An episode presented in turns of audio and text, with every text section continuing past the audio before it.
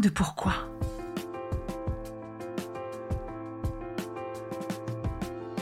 Écoutez bien. Ici, les spécialistes de la résilience, les survivants du cancer, vous raconter leur traversée, leurs chocs, leurs peurs, leurs espoirs et leurs choix face à cette maladie qui les transformera à tout jamais.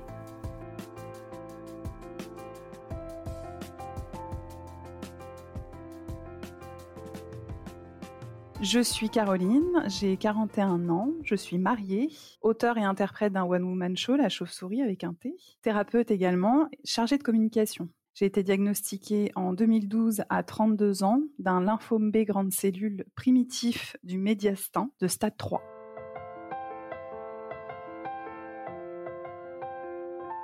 Bonjour Caroline. Bonjour.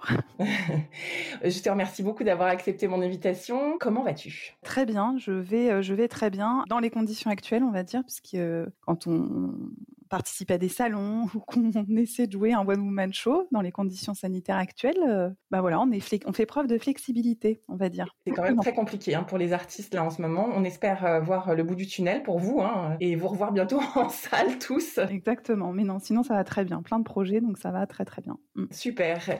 Là, du coup, tu nous as dit que tu as été atteinte à 32 ans et tu as quel âge maintenant? J'ai 41 ans. Est-ce que tu peux m'expliquer euh, comment cette annonce est arrivée dans ta vie? Alors, ma vie à ce moment-là, j'étais jeune cadre dynamique euh, dans une tour à la défense. J'étais chargée euh, de campagne relationnelle. je travaillais énormément. J'ai d'abord fait un burn-out qui m'a à peu près terrassé, on va dire à peu près.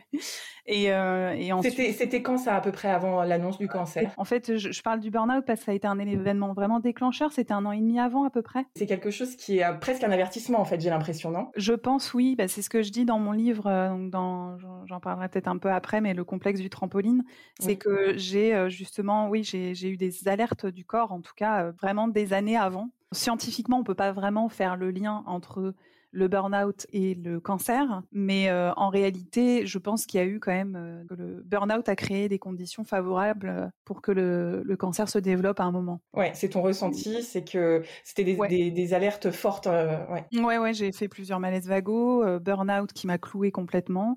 J'ai déclenché des problèmes de dos très très forts. suite à ces problèmes de, de dos, j'ai eu des traitements lourds. Je prenais beaucoup de traitements d'antidouleurs à base d'opiacés, il y, avait de la morphine aussi. Et puis voilà, et petit à petit, j'ai senti que mon corps commençait à, à, s'affaiblir. Et puis euh, ensuite sont arrivés les symptômes clairs du lymphome, enfin clairs a posteriori. A posteriori, parce que tu n'as aucune idée, évidemment, quand Non, à ce moment-là, je sais pas. Donc, si je me remets dans le présent du passé, oui, euh, j'étais, euh, j'étais en fait, euh, j'avais très mal au dos. Voilà, j'étais vraiment sous médicaments forts.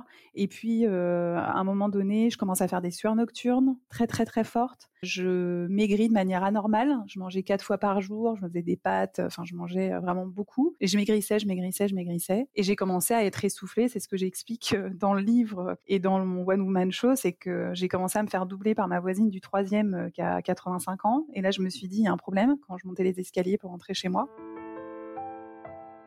J'habitais à Belleville, pareil, je montais la rue de Belleville, qui est une, rue qui monte quand même pas mal, mais bon, à l'âge que j'avais, c'était quand même, j'étais très sportive. Et là, je me rends compte qu'en fait, j'avance à deux à l'heure, j'arrive plus, euh, mon corps n'avance plus puisque je parlais de lui à cette époque à la troisième personne du singulier. Comme si c'était pas euh, toi, presque. Ouais, ouais, j'étais un peu dissociée. Euh, j'avais pas encore conscience de que mon corps était vraiment euh, en train de me crier au secours à l'aide. Et en fait, ce qui s'est passé, c'est que j'ai décidé à un moment donné de, d'aller voir mon médecin. Donc, je suis allée voir un premier médecin. C'est ce que je dis dans mon show. Un premier médecin qui m'a dit de retourner voir un, second, qui m'a dit de retourner voir le premier, qui m'a dit de retourner voir le second. Et là, j'en pouvais plus. Ils n'arrivaient pas à te, à te dire quelque chose de valable, c'est ça?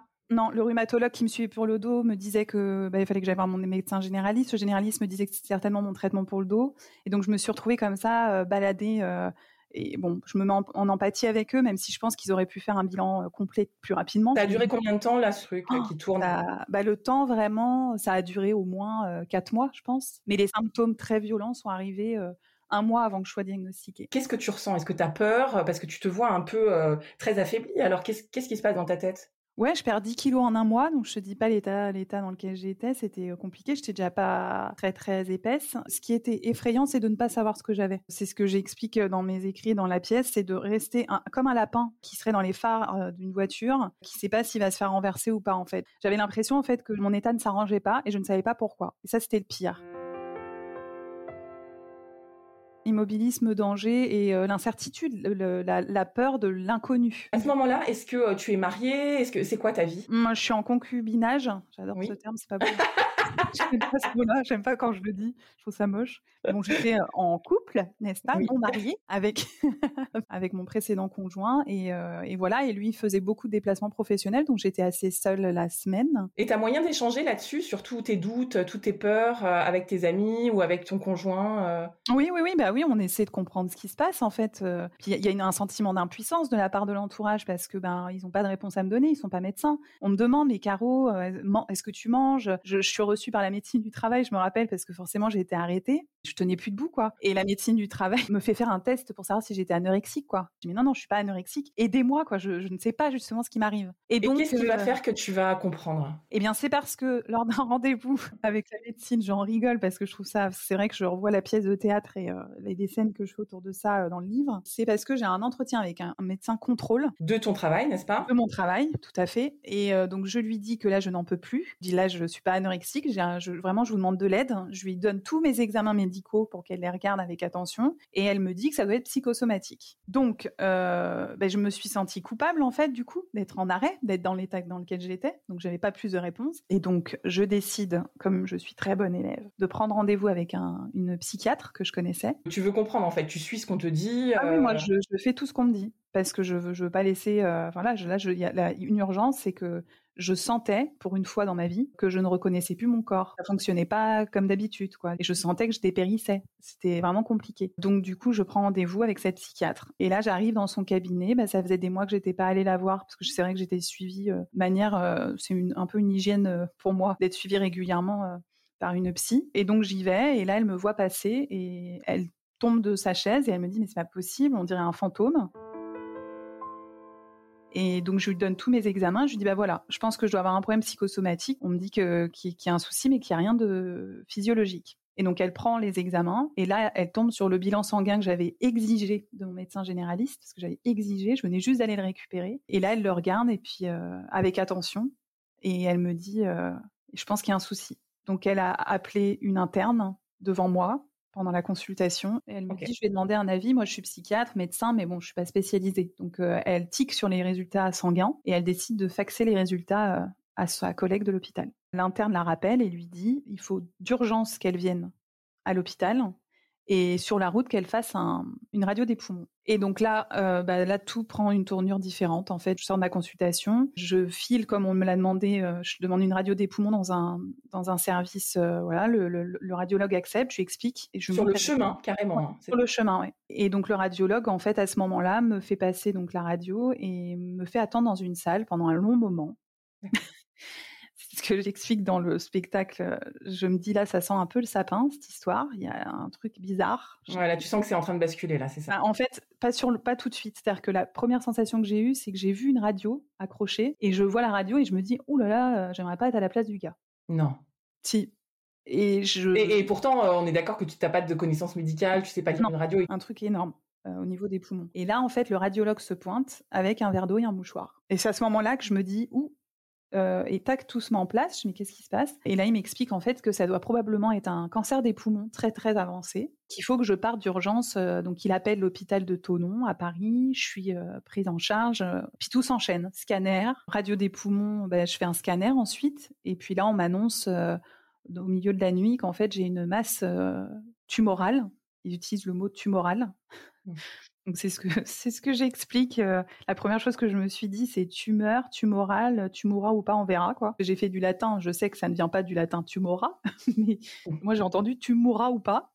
On verra. Ah ouais, t'as entendu ça, ouais. Mmh. ouais. Et ensuite, euh, bah, j'ai eu ensuite bah, PET scan. Enfin après, j'ai été, euh, j'ai tout de suite été hospitalisée. On m'a expliqué qu'en fait, c'était pas un, cancer des poumons, mais c'était un lymphome. Mais comme il était très invasif, puisqu'il faisait 17 cm de diamètre entre le cœur et les poumons, et ben en effet, euh, ça prenait une place énorme sur l'imagerie. Comme la masse était située entre le cœur et les poumons, j'étais en train de faire une péricardite. Et donc, bah, les choses étaient mal engagées en tout cas à ce moment-là. Tu veux dire une péricardite, ça veut dire que ça inflammait en fait la zone en plus. Oui. Alors c'est magique parce que le corps en fait pour se protéger protège le cœur, les organes évidemment, et donc avait euh, développé, ouais, j'avais développé une péricardite, mais en fait pour protéger mon cœur finalement. Le cœur était oppressé, et donc là, à partir du moment où le mot, parce qu'après après le PET scan, il y a la biopsie, tout s'est enchaîné en fait. J'ai eu une biopsie de la masse et ensuite on te dit quel est vraiment le type de cancer. Et donc là on m'explique que c'est un lymphome, et que la mise en culture permettra de dire euh, quel type de lymphome c'est. Et donc le mot lymphome tombe. Je connaissais pas ce mot-là, je savais pas ce que c'était. Et donc on m'explique en fait euh, ce qu'est le lymphome. Et tout de suite, je suis transférée vers euh, un autre hôpital qui est spécialisé en hémato dans le traitement du lymphome à Saint-Louis, à Paris. Là, tu as passé toute la nuit, c'est ça, à l'hôpital? Oui, je suis restée à l'hôpital. Ouais, ouais, parce qu'en fait, à partir du moment où le, le mot a été posé, j'ai décompensé et donc j'ai été mise sous oxygène, etc. En fait, mon corps a lâché. Enfin, mon corps, je parle de lui à la troisième personne, c'est pas le cas aujourd'hui, mais à l'époque, je pense que je tenais pour ça en fait, parce que je savais pas. Je tenais, donc j'étais en mode euh, survivante un peu. Enfin, ouais, c'est ça. À partir du moment où j'ai su qu'on mettait un mot sur ce que j'avais, et eh ben je inconsciemment, j'ai euh, ou consciemment, j'ai euh, lâché en fait. Je me suis dit bon bah on va me soigner et euh, voilà je sais ce que j'ai quoi. Tu t'es autorisée à, lâcher quoi. Vraiment ça s'est fait d'un coup et oui j'ai été sous euh, sous oxygène jusqu'à ce qu'on me donne de la cortisone pour freiner l'évolution de la masse. Et puis ensuite, bah, que je commence mes premières chimiothérapies. Ça a été très vite alors le début du traitement. On t'a annoncé ton lymphome mmh. et on t'a été transféré à Saint-Louis et ils t'ont. Quand est-ce qu'ils t'ont expliqué voilà comment ça va se passer et est-ce qu'ils est-ce qu'ils t'ont fait peur? Parce que tu m'as dit stade 3. Mm. Qu'est-ce qui s'est passé là quand tu as su euh, l'avancée de la maladie? Alors, bah, sur le moment, j'étais dans l'action. C'est-à-dire que ce qui s'est passé, c'est quand j'ai su que j'avais euh, un, cancer, j'étais à Tonon, que c'était un lymphome, j'étais dans le premier hôpital. À ce moment-là, ils savaient que j'allais devoir commencer la chimiothérapie très très vite. Et donc en fait, entre l'hôpital de Tonon et mon transfert vers l'hôpital spécialisé dans le lymphome, pendant cette interlude-là, on m'a proposé une ponction des ovocytes, puisque avant de commencer la chimiothérapie, il était bienvenu, comme j'avais 32 ans et pas d'enfant, qu'on puisse me ponctionner les ovocytes que j'avais en stock avant qu'ils soient euh, potentiellement altérés par la chimiothérapie. Mais ça, ça veut dire aussi que, enfin, ça représente un espoir aussi. Ouais, ça a été très très bon psychologiquement pour moi parce que je savais que ce sujet était de côté, parce que ça a été une de mes premières questions en fait. Quel que soit le traitement, est-ce que ça va? Parce que j'essayais d'être maman à cette époque-là, donc j'essayais, on essayait activement de, faire un enfant, et, euh, et une de mes premières questions, ça a été euh, est-ce que je vais pouvoir être maman après? Et donc on m'a proposé tout de suite d'être ponctionnée de mes ovocytes, ce que j'ai accepté. J'ai subi une ponction des ovocytes euh, dans cette interlude-là entre euh, entre les deux hôpitaux. Qui a été très rapide en fait cette interlude. Hein, Super rapide parce que bah, il n'y avait pas le temps, il fallait aller très très vite. Mm. Et dans ta vie personnelle, du coup, tu me parles de, de, de ton ami. Comment il a su, comment tu as annoncé à lui, à ta famille. Euh, mmh. C'était allé très vite, donc euh, qu'est-ce qui s'est passé? La première personne qui a annoncé euh, la nouvelle, c'est ma sœur qui s'en est chargée. Et comme on est beaucoup dans ma famille, c'est elle qui a commencé par le par l'annoncer en fait. J'étais trop faible à ce moment-là. D'accord. Mais qui annonce à ta sœur? Ma sœur est présente quand le ah! terme annonce la nouvelle. Et en fait, c'est en la regardant après que je lui dis, elle a utilisé le mot tumeur. Ma soeur m'a dit oui, et je lui ai dit mais tumo, tu, tumeur du latin tumora qui signifie tumora ou pas, on verra. J'ai fait euh, cette petite blagounette parce qu'effectivement j'ai tendance à toujours, euh, c'est même pas tendance, je réagis toujours avec un prisme humoristique qui m'aide beaucoup euh, à prendre distance, à digérer, à passer des messages. Et donc j'ai reformulé ce que j'avais entendu à ma sœur en riant et là, on s'est regardé, on a, on s'est dit voilà, on était en état de choc, mais on s'est dit bon, première étape et puis voyons la suite. Et pour répondre à la question que tu me posais tout à l'heure par rapport à l'annonce des médecins, est-ce qu'on m'a fait peur ou pas? Tout s'est enchaîné tellement vite. J'étais dans l'action tout le temps. J'étais allongée sur le lit, j'étais complètement amorphe, quoi. J'étais pas bien. Et ma sœur me disait oui, t'as l'air d'un phoque euh, échoué sur une plage, mais euh, mais t'es en train de te battre en fait. T'es allongée, t'es parce que j'avais l'impression vraiment. Je dis mais je suis, oh, je suis, c'est pas possible, je suis une larve. Enfin, j'étais, j'étais pas bien et et, en fait, ma soeur me dit mais non, là tu te bats, tout ton corps se bat. Et c'est vrai que je me concentrais en me disant mais je vais, je vais y aller quoi. Il n'y a pas moyen. Et ensuite, quand j'ai été donc transformée vers, transférée pardon, vers l'hôpital qui m'a soignée, là, après la biopsie, après la mise en culture, après tout ça, le médecin m'annonce ce que j'ai réellement donc le type de lymphome que j'ai, qui est un lymphome très agressif, qui euh, touche plutôt les jeunes. J'étais contente. Je dis bon, j'ai 32 ans, mais je suis, je suis dans la catégorie jeune. Puis c'est ce que je dis dans, le, dans la chauve-souris. Je dis, ben, moi qui, approche euh, et qui commence à angoisser sur l'idée de la quarantaine, ça m'a rassurée. Je me suis dit, je suis plutôt jeune.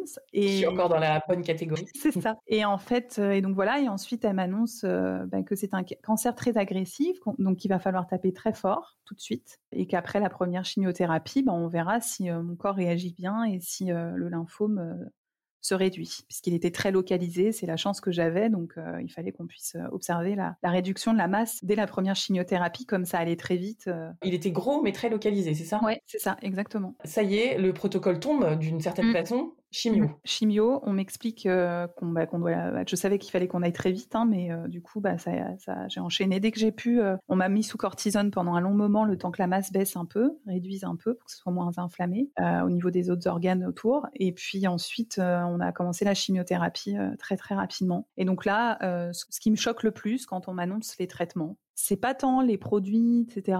Même si après ça semble un peu space, il y a des couleurs, tu te dis hum, c'est bizarre.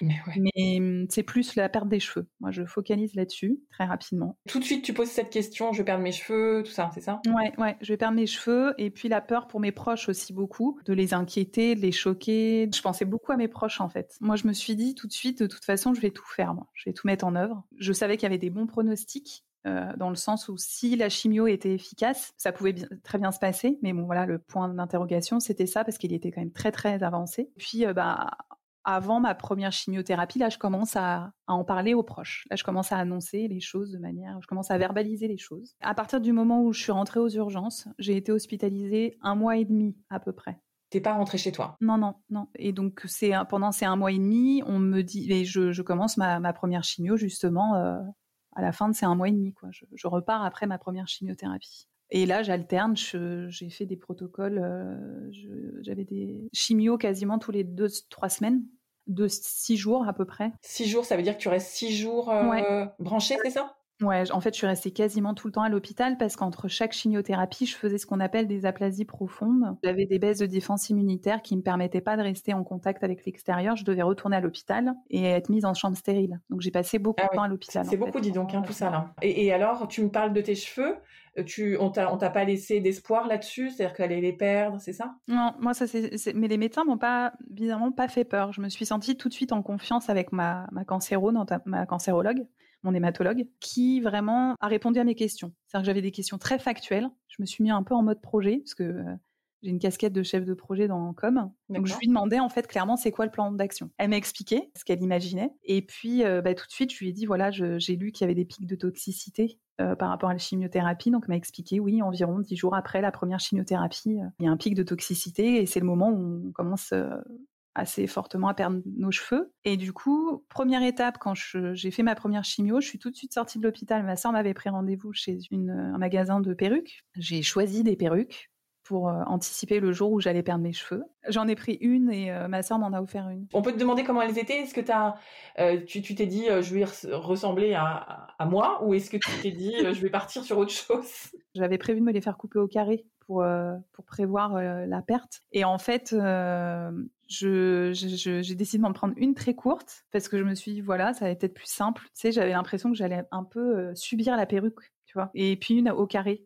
Donc j'en ai pris deux et des turbans aussi. Et finalement, j'ai les perruques, je les ai pas portées quasiment, puisque euh, dans l'ordre chronologique, en fait, j'avais donc euh, ces perruques-là. Je, sors, j'étais contente de les avoir. Ça m'a rassurée psychologiquement, clairement. Ouais, parce que tu avais une, euh, comment dire, une façon de réagir, quoi. Un plan B. voilà, c'est ça.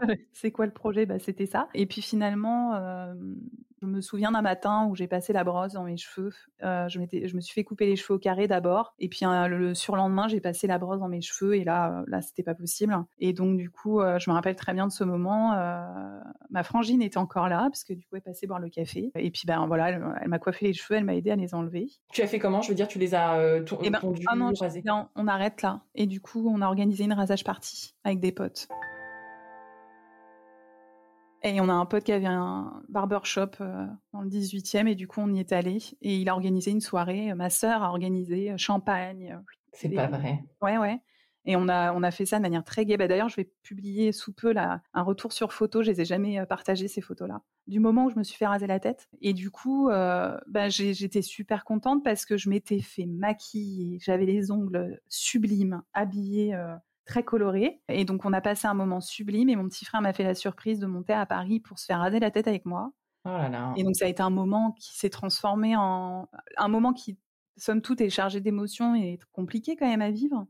Et ça s'est transformé en, en, un moment de, de partage, de rire, de d'amour. Enfin, c'était c'était génial quoi. Et donc voilà, je me suis fait raser la tête pour passer à l'action. C'est ce que je dis dans le bouquin là. C'est être acteur de sa vie là. Clairement, j'ai décidé de prendre les choses, de contrôler cette partie-là. Je dirais cette perte de cheveux. Je voulais pas euh, voir mes cheveux tomber. Euh, je voulais euh, avoir la tête nickel. Et je me suis fait raser. Et quand je me suis découverte parce que je me suis pas vue avant la fin du rasage, je me suis trouvée super belle. Je trouve que c'est hyper féminin en fait une femme sans cheveux. Moi, je mettais toute ma féminité dans mes cheveux. T'avais les cheveux longs tu disais, et tu es blonde. Non, ah ouais, à l'époque, j'avais les cheveux très longs, un peu rousses, plutôt rousses naturellement que que blonde, hein, je vous l'avoue.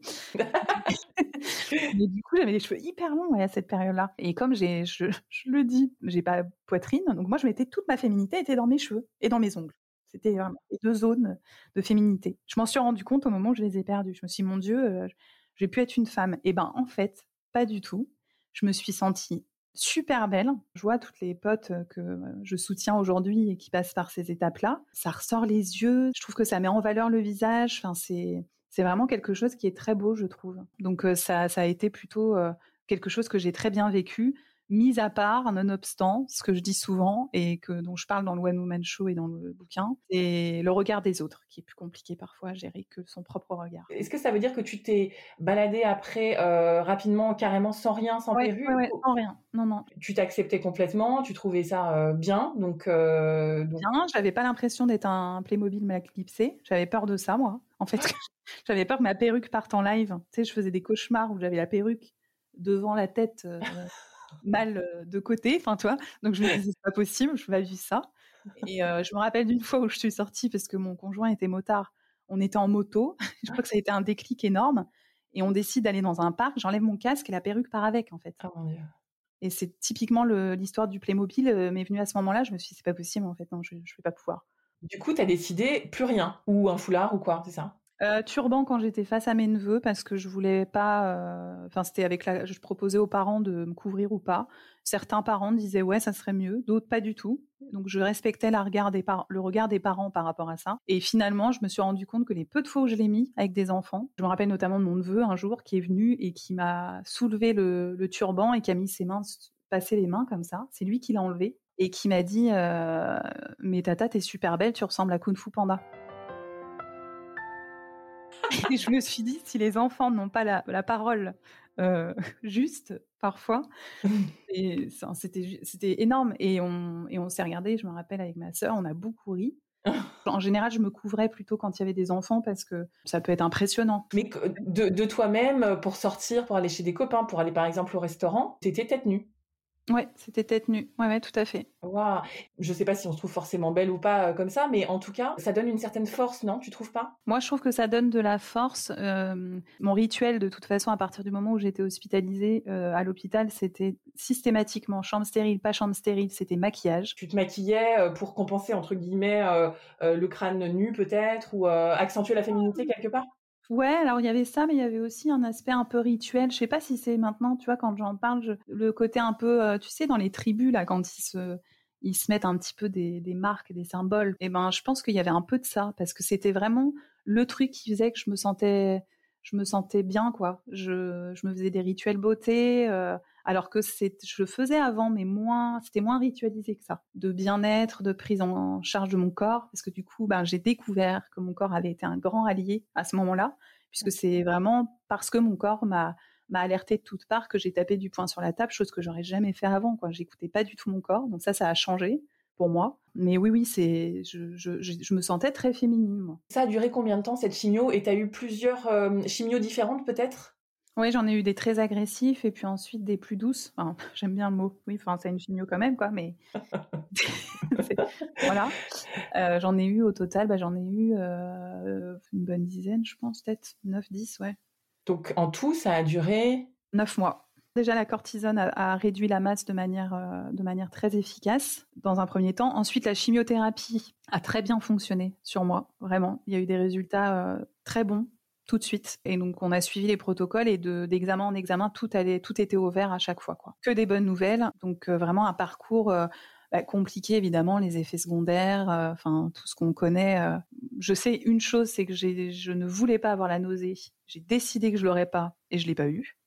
Comment t'as fait? Je me rappelle ma, ma cancéro me dire bon ben voilà euh, le protocole c'était ça ça ça puis il y a une poche pour la nausée. Y a... Quand les gens venaient me rendre visite, je m'endormais en fait. J'étais et comme j'aimais pas ça, j'aimais pas euh, me sentir en effet secondaire euh, fort fort.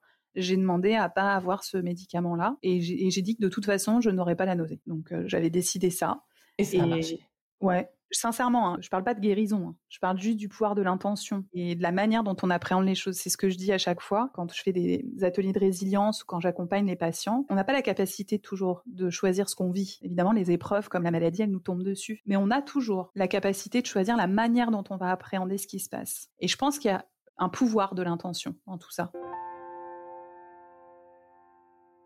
Et donc moi, je, je, l'explique que par le pouvoir dans l'intention, le fait que je déteste avoir la nausée en même temps. Je pense que personne n'aime ça.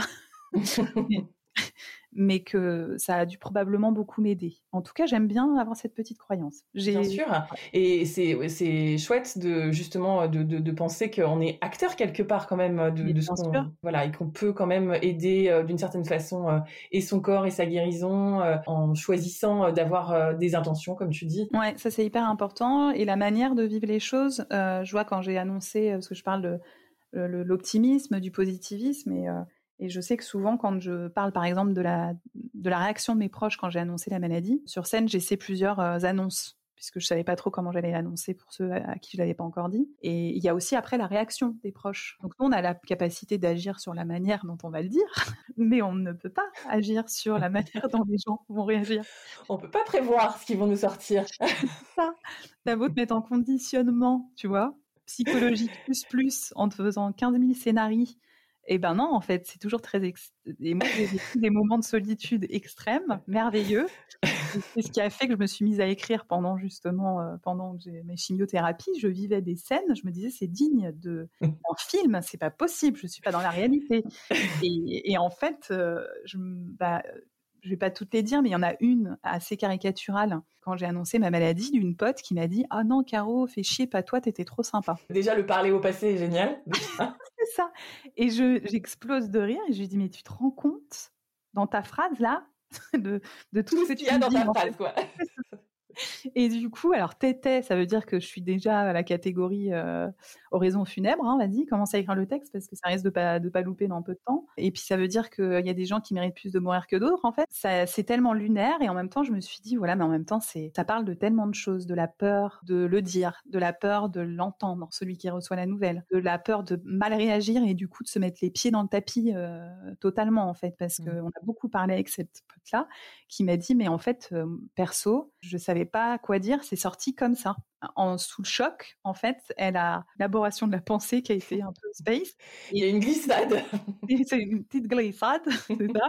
Et du coup, voilà, on a beaucoup ri. Et c'est vrai qu'à partir de ces moments-là, je me suis dit, euh, euh, bah, il faut que j'écrive en fait tout ce qui tout ce qui passe, tout ce qui se passe parce que c'est tellement énorme. J'ai vu ton sketch justement sur Insta, enfin c'était sur les annonces, c'est euh, c'est génial de faire ça, de faire ce que tu fais parce que euh, bah déjà ça dédramatise pour tous ceux qu'on est et qui, qui, ont connu ça parce qu'on a tous connu ce genre de réaction. Et les ça parle aussi beaucoup des enfin des peurs des gens face à la maladie, de leur peur à, à, eux quoi parce que ça parle de ça je pense avant leur peur pour nous, c'est leur peur pour eux, tu vois, d'annoncer un truc aussi énorme, ça fait tellement peur à tout le monde Mm. Ça fait peur à tout le monde et je pense que c'est très juste ce que tu dis, c'est que quand on, quand on pose le mot cancer, ce mot-là, dans la symbolique euh, collective, c'est entre, je ne veux pas parler pour tout le monde, mais il me semble, parce que mon, mon retour d'expérience, que c'est égal mort. Et du coup, la personne qui reçoit le mot, ça la propulse dans ses propres peurs de la mort, ses propres, son propre rapport à la mort. Et en effet, du coup, c'est très sacralisé, c'est très euh, mystique. Enfin, c'est quelque chose du presque mystique, quoi. C'est pour mmh. ça que le visage aussi, euh, et ça, je le comprends. Moi, les regards que j'ai eus, ils ont été compliqués. Par exemple, le regard des gens euh, dans la rue, des fois violents, hein, les remarques ou les réactions. Je peux les comprendre parce qu'effectivement, ça parle de soi.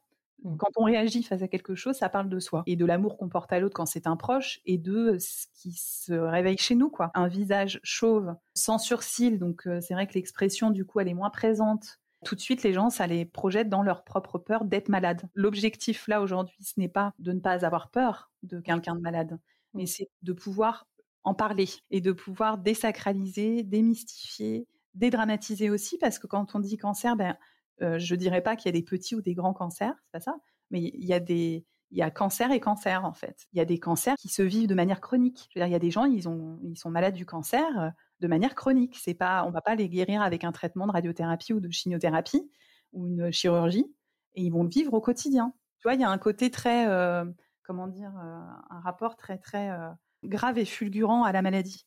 Et donc du coup, ça, je trouve que ça isole beaucoup la personne qui est soignée, puisque du coup, bah, on n'ose pas parler, on n'ose pas communiquer, donc on, a tendance à, prendre distance parfois. Et pour suivre beaucoup de personnes qui sont malades et pour avoir beaucoup côtoyé de, à travers la pièce de théâtre, à travers les associations dans lesquelles j'interviens et, euh, à travers les ateliers de résilience que j'anime, c'est vraiment ce sentiment d'isolement qui, en partie, hein, pas tout, pas, pas, pour tous, mais euh, je ressens beaucoup ce sentiment d'isolement du malade. Et donc en parler.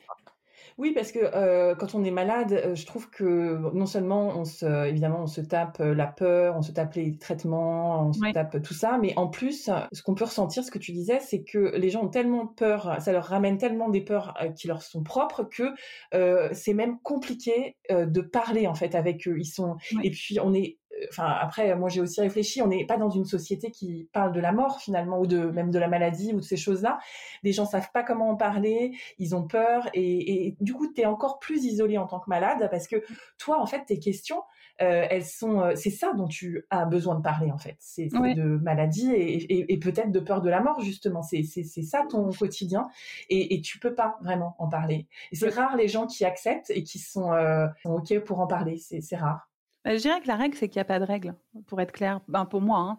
euh, je pense qu'il y a des fois, euh, je, me rappelle de potes, euh, j'en ai fait un personnage sur scène, il vient me voir, il me dit, vas-y, Caro, lui, il a décidé qu'il allait, qu'il allait me consoler ce jour-là. Sauf que moi, j'ai un moral de ma... Je suis super bien ce jour-là. Et ah. il vient à l'hôpital et il me dit, vas-y. J'ai dit, ouais, non, j'avais pas envie de parler de la mort, j'avais pas... Il me dit bah vas-y, si si, vas-y, ça va te faire du bien et tout. Je dis non, je te jure, je vais super bien. J'ai, j'ai pas du tout envie. Non, je, je, ce que je dis dans la pièce, je venais de réussir un sudoku niveau expert. J'allais pas taper euh, des primes derrière. J'étais très bien moi. c'est sûr que c'est pas simple parce qu'on a, moi je dirais qu'on n'a pas toujours envie de parler de la mort parce que euh, tu vois, euh, moucater ou faire les commères et se faire les ongles et lire des magazines, moi ça m'allait très bien avec ma frangine quand elle venait me rendre visite. Pouvoir en tout cas parler, c'est-à-dire que je me souviens une personne qui m'a rendu visite qui m'a simplement dit je suis là, mais tu sais, je sais pas quoi te dire. Et ben voilà, très bien. Ben on va parler de, on va, tu sais pas quoi me dire parce que tu ressens quoi. On a, on a discuté, puis finalement, on s'est dit les choses parce que c'est pas simple pour les accompagnants comme pour nous. C'est ce que je dis dans le complexe du trampoline. Euh, j'essaie de donner mes petits trucs et astuces euh, sur chaque chapitre en fait, euh, avec ma petite analyse et puis et puis une, fiche pratique avec quelques conseils.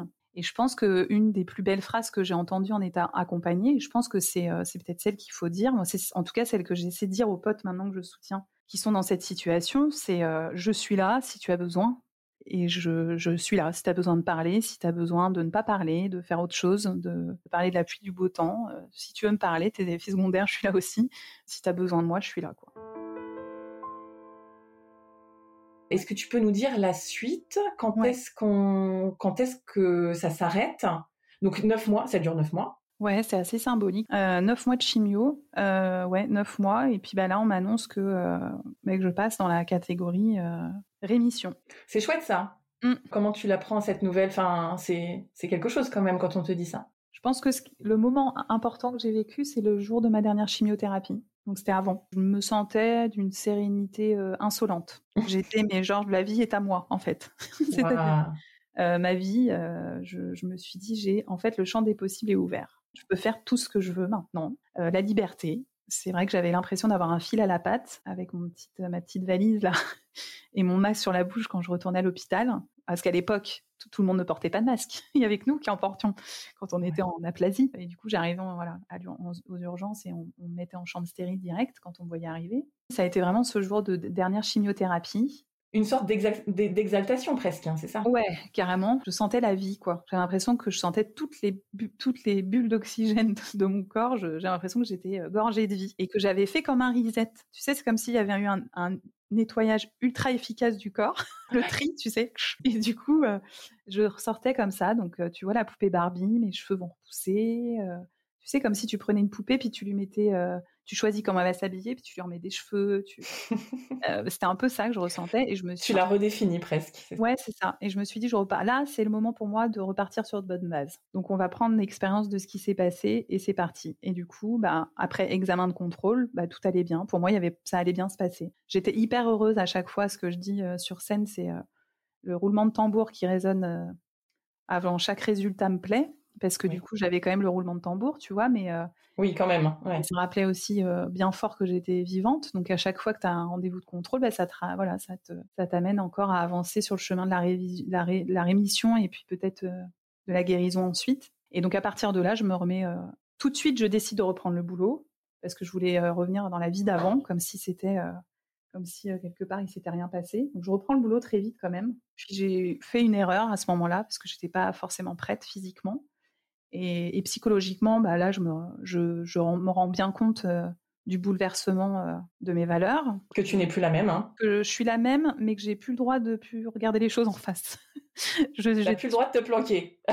c'est ça. Les questions que tu te poses avant, bah là, tu es obligé d'y répondre. Enfin, en tout cas, moi, c'est comme ça que j'ai réagi. Et donc, du coup, j'ai décidé de de, bah, de, de, de, de, réfléchir à une reconversion. Et donc, ça a été euh, assez, euh, assez clair pour moi. Je me suis mis en cohérence avec mes valeurs. J'ai décidé de reprendre mes études, mais tout en continuant à travailler. C'était trop. C'était trop. Et puis, euh, et puis j'ai voulu aussi devenir maman, puisqu'on m'avait dit, bah, c'est bon, les petits ovocytes sont au on va pouvoir les décongeler et puis on va pouvoir y aller maintenant. Donc euh, il a fallu attendre un petit peu, mais j'ai pu euh, rentamer ensuite mon projet euh, maternité. Donc j'étais accrochée à ça beaucoup aussi, je pense, comme objectif.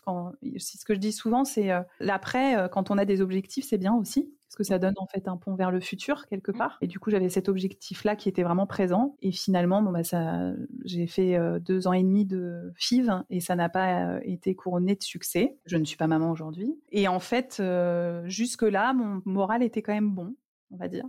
Et à partir du moment où on m'a dit, bon bah voilà, les dernières tentatives FIV sont terminées, j'ai même fait un don d'ovocytes, ça n'a pas fonctionné. À partir de ce moment-là, mon moral a commencé à vraiment chuter c'est à ce moment-là que j'ai vécu l'après-cancer vraiment, moi. Je me suis sentie comme un naufrage après la tempête, si tu veux. Mmh. C'est-à-dire que euh, après la maladie, après l'annonce de la réussite des traitements et de ma rémission, je me mmh. sentais un peu quand même euh, naufragée, tu vois. Le mmh gouvernail en vrac, le mahalo, la carte à la flotte. je reconstruis un peu mon navire tant bien que mal en me disant j'ai encore un objectif, les gars, moi, c'est d'aller chercher le bébé au bout. hop, je repars je rame un petit peu comme je peux, je me repose un petit peu, hop. Quand on me dit c'est bon, tu, on me donne la carte, tu peux aller faire tes fives, je suis super contente, je le fais. Mmh. Et c'est vraiment après les fives que là, je me reprends une secousse, tempête euh, à nouveau. Et là, euh, ouais, là, je plonge, je plonge euh, mmh. beaucoup plus psychologiquement, ouais. Ça a été compliqué à ce moment-là. Parce que j'avais pas la sensation, enfin pendant les traitements, j'avais la sensation que tu tenais quand même vachement le gouvernail, comme tu dirais, et tu, bah, j'ai pas eu la sensation que tu plongeais, à part au début, euh, à l'annonce, mais mais là, là, tu sens ça, tu sens que tu tu t'engouffres dans un truc. Ouais, à ce moment-là. Non, pendant pendant la maladie, pas du tout. Un moral génial.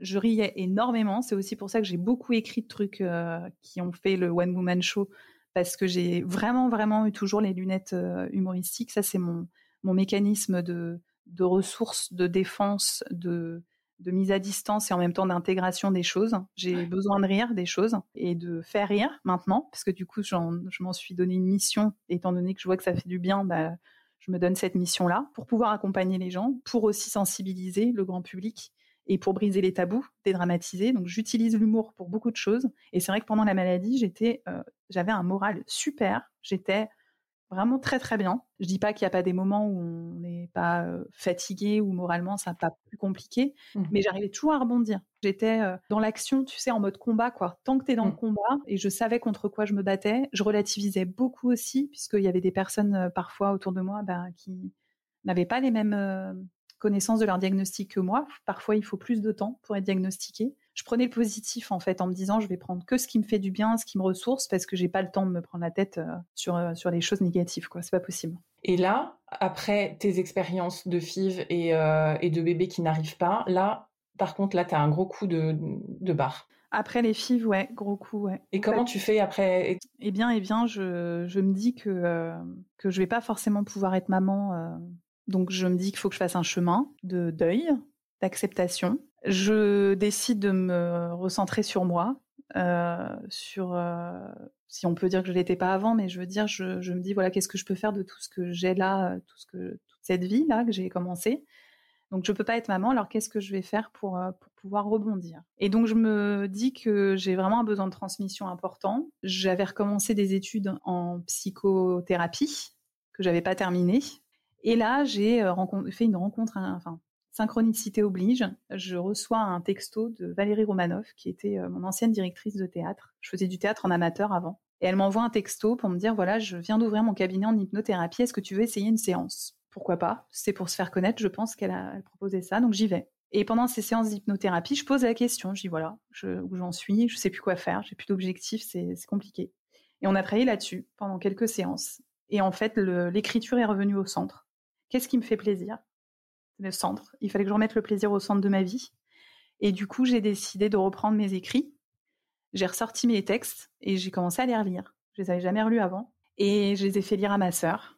Ma sœur m'a dit mais c'est pas possible, c'est trop drôle, il faut que tu partages. On a beaucoup ri, je me rappelle, on a passé quasiment la nuit à lire les textes. Et voilà, et puis à l'occasion d'une séance, j'ai parlé de mes résultats, enfin voilà, ma, nouvelle lubie euh, à, Valérie Omanov qui m'a dit bah, j'aimerais bien les lire parce qu'elle euh, voyait un petit peu ma patte humoristique euh, entre guillemets dans la vie quoi et, elle a demandé à lire et elle m'a mis euh, elle m'a dit mais Caro il y a un, mélange entre un roman de vie et un one, one woman show dans ce que tu as écrit. Elle m'a mis en contact avec un metteur en scène qu'elle connaissait euh, et, il m'a proposé qu'on nettoie et qu'on récupère euh, l'essence euh, des textes et de ce qui pouvait devenir un One Woman Show. Donc on a travaillé là-dessus. Je savais pas pourquoi j'allais, enfin, ça me faisait énormément plaisir de le faire. On riait beaucoup. Je, ne savais pas du tout, mais je savais que ça me faisait plaisir. C'est ce que je dis souvent aux patients. Enfin, c'est pas parce que ça a fonctionné sur moi que ça marche sur les autres, mais on est bien d'accord que quand tu réponds à ton besoin et que tu y réponds avec plaisir, il y a quand même euh, des choses qui se passent en fait. Les, souvent, les décisions sont assez justes quand on ressent que c'est ok pour soi. Et là, c'était vraiment ok, ça me faisait énormément de bien. Une fois mon One Woman Show écrit, je savais pas si j'allais le jouer moi ou si j'allais le faire jouer. C'était une question en suspens.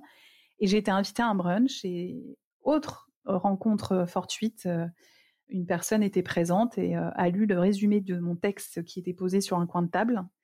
Et euh, il m'a dit, mais c'est quoi? Et je dis, bah, c'est mon spectacle. Et en fait, c'était l'organisateur du Congrès international du cancer à Toulouse. Et du coup, il m'a appelé et il m'a dit, bah, j'aimerais que vous veniez euh, témoigner. Et puis de témoigner, c'est devenu que vous veniez euh, raconter votre histoire.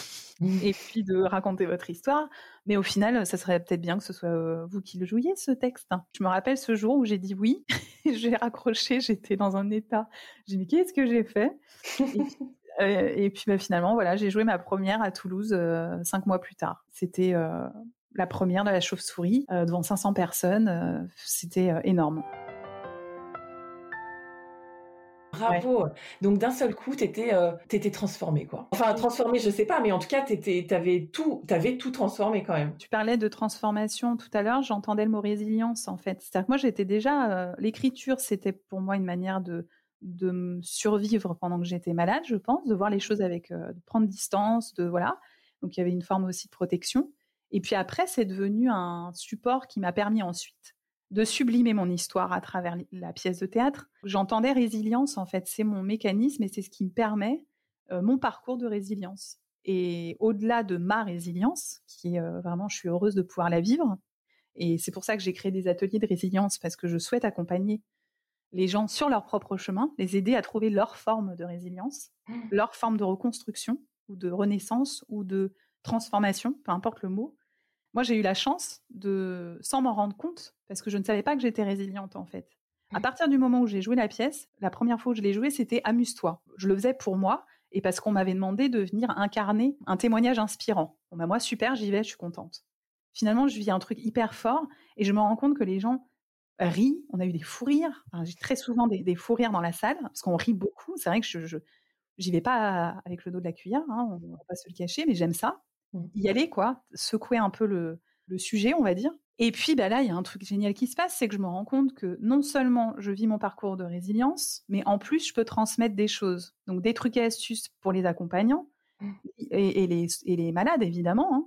Mmh. Euh, le grand public en leur disant mais vous savez on peut aussi se marrer, il y a aussi de la vie quand on est malade, hein. on n'est pas que malade, on est mmh. malade mais la, maladie il y a beaucoup de vie dedans aussi, c'est la vie, ça fait partie de la vie malheureusement. On peut dédramatiser, on peut voilà sensibiliser, on peut. Euh, il y a des conférences souvent qui sont et des échanges qui sont organisés après la pièce pour parler justement de bah, comment annoncer à la famille, comment recevoir la nouvelle, comment se comporter avec une personne malade, comment euh, se reconstruire après la maladie comment, enfin, il y a plein plein de sujets qui sont euh, qui sont justement euh, abordés. Et donc là, oui, j'ai découvert que la pièce était utile et ça a été une grande euh, nouveauté après l'avoir joué quelques fois.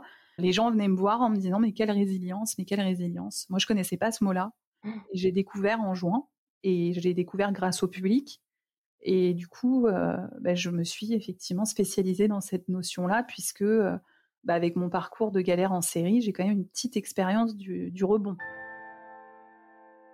C'est vraiment un parcours euh, magnifique ce que tu nous racontes. Est-ce que je peux te demander, parce que j'ai l'impression que tu étais à Paris et que maintenant tu n'es plus à Paris, est-ce que je peux te demander au niveau privé s'il y a eu des transformations également euh, dans ta vie? Au niveau privé, euh, oui, il y a eu des transformations dans ma vie, puisque après l'expérience des filles et des non-ovocytes avec mon précédent conjoint, on s'est séparés. J'aime préciser qu'on ne s'est pas forcément séparés parce qu'on a vécu tout ça, mais que plutôt toutes ces épreuves nous ont maintenus ensemble. Ça a été un peu l'inverse de ce que je peux entendre parfois, mais que voilà, on s'est séparés parce qu'on n'était plus heureux ensemble, comme n'importe quel couple euh, qui ne partage plus les mêmes, euh, les mêmes aspirations, on va dire. Je suis restée seule pendant deux ans et demi à peu près, et j'ai décidé de me reconstruire. Donc je suis revenue, euh, je, vivais à Paris encore, et à ce moment-là de ma vie, euh, bah, j'ai lancé la chauve-souris, etc.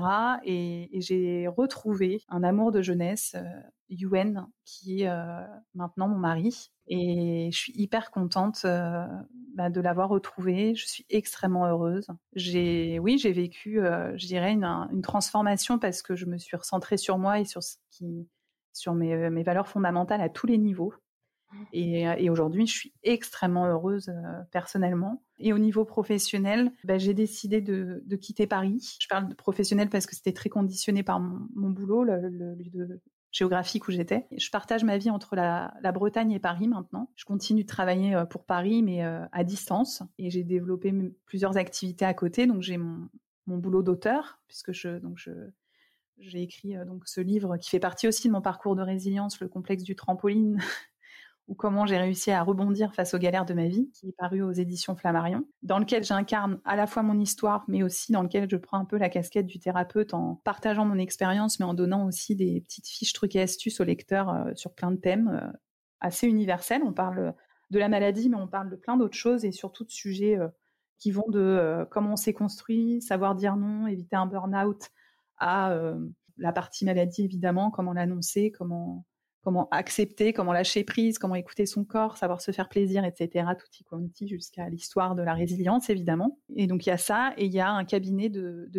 psychothérapie que j'ai ouvert et dans lequel je, reçois des patients qui ne sont pas que des personnes malades, des personnes de grand public. Mmh et, j'anime aussi des ateliers de résilience. Et je continue aussi euh, la, la chauve-souris. Enfin, je continue. je vais reprendre la chauve-souris avec un T que je joue euh, pour euh, des associations, pour des villes, pour des théâtres, de plus en plus. La chauve-souris cherche toujours son producteur, n'est-ce pas? Qui euh, saura voir toute la vie qu'il y a dans la maladie et aura envie aussi de péter le mur de verre euh, qu'il peut y avoir autour de ça. Bravo pour tout ce chemin et pour tout ce que tu nous apprends. c'est hum, hyper évidemment aidant, inspirant, ce terme qu'on utilise toujours, mais qui quand même qui veut bien dire ce que ça veut dire. Et, en fait, euh, je suis très heureuse et touchée parce que tu hum, représentes quelque part euh, exactement ce que je voulais dire, que finalement, euh, il y a une façon de traverser. Si tu veux bien t'y coller, en gros, ça te rapproche de ton de ton toit profond et, ça ça t'ouvre encore plus la, suite de ta vie finalement. C'est ça, en fait, c'est, je trouve que grâce à ce qui m'est arrivé aujourd'hui, je, évidemment, je, je, je ne souhaite à personne d'avoir toutes les galères que j'ai eues ou avoir un cancer ou quoi que ce soit, évidemment non. Mmh. Et ce que je veux dire, c'est qu'en tout cas, dans mon parcours, grâce à, je pense aussi mon prisme de lecture des choses, à ma posture de résilience qui a été toujours de me dire qu'est-ce que je peux apprendre de ce qui m'arrive? C'est quoi la leçon que j'en tire à chaque fois? Comment je grandis de ce qui m'arrive et ben ça m'a permis de devenir ce que je suis vraiment en fait. C'est pour ça que dans le mot transformation ou comment j'ai changé, j'ai pas l'impression que j'ai changé. J'ai l'impression que je suis vraiment devenue ce que je suis vraiment, moi au fond, de manière authentique. Et je pense que la posture de sincérité, de communication, d'ouverture euh, vers soi et vers les autres, elle est vertueuse. Elle apporte que du plus, que ce soit au niveau de l'énergie, au niveau du moral, au niveau de de la suite de, sa vie, toutes les choses arrivent et se font de manière, je dirais, vertueuse à partir du moment où on y met le plaisir et, l'amour quoi dans tout ça. Donc après, je veux pas faire gourou. On a besoin, on a besoin d'entendre ces phrases-là. Caroline, je te remercie infiniment pour toute ta participation et tout ce que tu nous as apporté. Merci à toi. je t'embrasse. cet épisode vous a plu, vous pouvez vraiment nous aider à le rendre plus visible en lui donnant 5 étoiles sur Apple Podcast et en rédigeant votre commentaire. Merci.